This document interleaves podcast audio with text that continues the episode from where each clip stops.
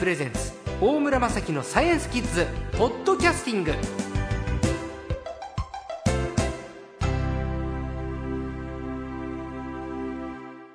さあ今週の最高はですねこれからのシーズンにぴったりの方をお招きしました。2度目の登場です。カブトムシゆかりさんです。こんにちは。虫の国からこんにちは。よろしくお願いします。よろしくお願いします。2年前に出ていただいた時に、なんとカブトムシゆかりさんは結婚しているということ。はい。そうなんです。300匹のカブトムシと結婚生活を送っているという。名字もカブトムシで。ねえ。そうそうそう。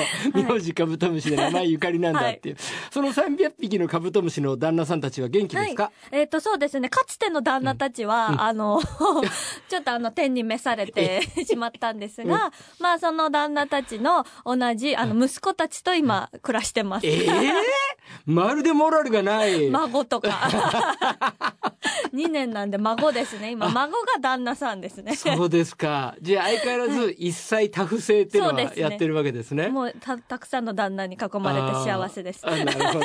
さあ、そんなカブトムシゆかりさんなんですけど、今何？カブトムシたちの夫たちにははい。名前とかつけてるんですか？前ほら一はい。匹一匹名前があるよって話。そうですね。前は一匹一匹あの AKB48 さんの名前つけてて、それが全部わかんなくなっちゃって、うん。あつこにしてたんですけどはい。今 今もも。つくいないやね。今もあつこなんですけど、あ今もあつこ。その名残でずっとカブトムシはあつこって名前なんです全部。旦那と言いながらあつこって言って全く矛盾してるんだけれど。オスもメスもあつこそうですか。という生活をしてるんですね。さあ、あのーこれからね、夏のシーズンになってくると、はい。カブトムシを捕まえたり、うん。あのー自由研究でカブトムシっていうキッズたちも多いと思うんですけれど。そうですよね。カブトムシって1年うん。で死んじゃうってこと、1年でそうですね。卵で生まれて大人の成虫になっはい。て死ぬまでで、次の卵を産むまででちょうど1年のサイクルで年一過性って言ってへー。1年でこう命が1個終わるというか始まって終わるのが丸1年という感じなんですけども。セミとカブトムシだと、セミって1年かけてうん。1週間泣くために生まれてくるって言うじゃないですか。ですね。でも結構セミも幼虫期間23年とか12年とかうん。長い種類によってカブトムシよりも全然長いですね。セミの方が幼虫期間長く長いて、です。で、はい。あの、泣いてる期間は1週間ってい1う。週間って。でも意外と1ヶ月ぐらい生きてるみたいですあね、そういうセミもいるってこと、はいあそんなにじゃあ1週間って儚さよりかも意外に長い、多分そのすごい量死んでるじゃないですか、はい。夏場の道路アスファルトとかって。ベランダとかでも死んでますもんね。そうですよただ意外とああいうセミたちもアブラゼミとかも、1週間よりもうちょっと生きてる。3週間から1か月くらい生きてたりします。そうなんですか、割と初こう短命のイメージがあるんですけど、うん。幼虫期間もうんと長いですへし、カブトムシはあの夏前ぐらいにね角生やしてはい。生まれてくるじゃないですか、はい。さなぎから、はい、それから生きるのってどれぐらいの期間？それからだとあの交尾とか喧嘩をさせずに体力を消耗させないと、はい。あの年越しカブトとかもいるんですよ。越年カブトもあるってこと、そうなんです。よこう1年を超えちゃうカブトムシとかもいるんですけど、まあ、基本的にこう野生の森の中にいるカブトムシはは常にこう餌場を争ってうん。他のオスとメスとはい。餌を争って喧嘩してるとやっぱりその1ヶ月くらいとかで死んでしまいますね。そうなのか。はい。やっぱり地上に出てるうん。期間って短いわけですか、短いと思いますね。で地上に出る前までは何やってるんですか、はさなぎでその前は幼虫でずっと腐葉土というか、うんうん。中で食べてて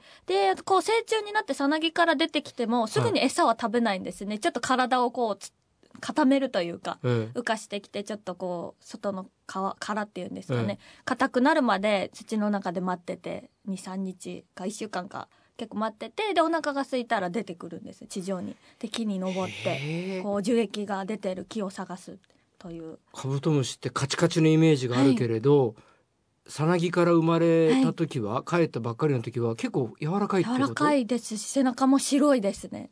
白っぽいんですまだ。こう固まってなくって。意外にそういうの見たことないですあねー そうですね。結構。よくあの自由研究とかええ。でカブトムシのさなぎを土の中じゃなくてトイレットペーパーの芯でもあの羽化させるさなぎを育てることができるので、ええ。こうトイレットペーパーの芯にさなぎをこうそーっと入れてその羽化したての成虫になれたての白い背中とか見てみても楽しいかもしれないです。あら、そうですか。うんじゃあそれは幼虫かさなぎの段階でカブトムシを採取してこなくちゃいけないわけですよね。そうですね。そこから育てないと。うんやっぱさなぎになっちゃうと結構、まあ、野生のさなぎは見つけられないですし、移動もできないと思うので、幼虫から育てて。幼はい虫でいる期間っていうのは何月から何月ぐらいの間ですか、幼虫でいる期間は、まあ、9月ぐらいから卵から孵化して、幼虫になって、えーさなぎになる次の年の、まあ、6月くらいなので、90。そっかそっか。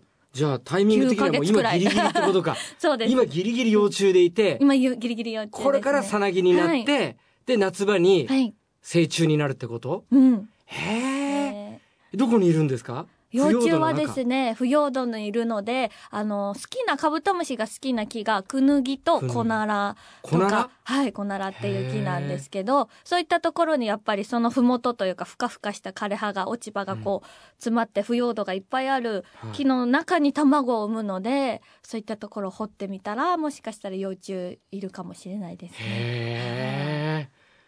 あとはあれですね、牧場とかの馬糞とか、牛さんのこう、糞の中に産んでたりとか、牛の糞に？牛の糞？あいや、のところやだ、それは。ちょっときついな。あと、あの、椎茸とかを栽培している、うん。あの、農家さんとか、そういったところの近くにも幼虫いたりしますね。それはね、スコップか何か持ってって、こう土の中こうやってはい。やったらうん。出てくるわけ。結構スコップだとぐさっといっちゃう時もあるので、こう手で私は丁寧に？掘ったりとかしてます。軍手して、こうわーって掘ったりとか。これ、すっごい変なこと聞いていいですか？僕ね、子供の頃、なんか、幼虫見つけて一生懸命虫かごで飼ってたら、最後ガになりやがったんですよ。わちょ、ちょかと思ったらガになりやがってーね。ブトムシの見分けの付け方、あるいはクワガタの見分けの付け方って幼虫の段階でわかるんですか？あ、か、そうですね。カブトとクワガタとかははいすぐわかるんですけど、ただ、こう、コガネムシとか、カナブンとかは、私は何の種類のかっていうのは、わからないですね。クワガタとかだと、大クワとか、ノコギリクワガタとか、こう、ヒラタクワガタって種類あるんですけど、はまあ、わかりやすい。見た目にですか？はい、見た目に。幼虫で？幼虫で、こう、クワガタも顔がオレンジ色なので、カブトムシとかと比べても、クワガタっていうのが、あと、いる場所も、あの、腐った木、朽木の中にいるので、あ、クワガタだって、こう、すぐわかるんですけど、居場所も違うんですか？居場所がそうですね、クワガタは木の中に産むので、で、顔が、はい。オレンジ色？色っぽい、ちょっと薄い茶色なのでう、ん。で、こう体とかもわかりやすいんですけど、コガネムシとかカブトムシだと同じところというか、同じ土の中にいたりするので、で、それはちょっと区別がつきにくい？はい。あの、大きくなってたらカブトムシってわかるんですよ。もう幼虫大きいので、カブトムシのは。ただ、ちょっと生まれたてのカブトムシだと、あれもしかしたらコガネムシだったらどうしようみたいな。へえ。ああと、コウカネムシとかカナブンとか。カナブンとか、じゃあ、ねッズたちが一生懸命さ、クヌギの木の周辺から、これカブトムシになるんだ、大カブトだはいと思ったら、なんだカナブンかよっていう、この可能性もそうであるってこと。すね。ただでも結構他のカナブンとかって乾燥した土のところにいるので、そっちはカナブンってわかるんですけど、あのーカブトムシはこう湿ったところにいるので、湿気の湿気の違いとかでとかカブトムシ？判断したりとかうー、んそうですねなるほど。まあでもまだ間に合うわけですね。はい今からでもね。ギリギリギリギリってことですね。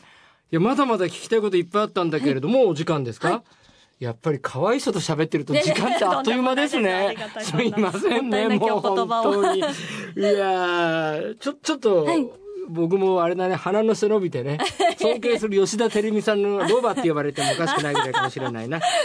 今週の最高はカブトムシゆかりさんでした。ありがとうございましたあり。がとうございました。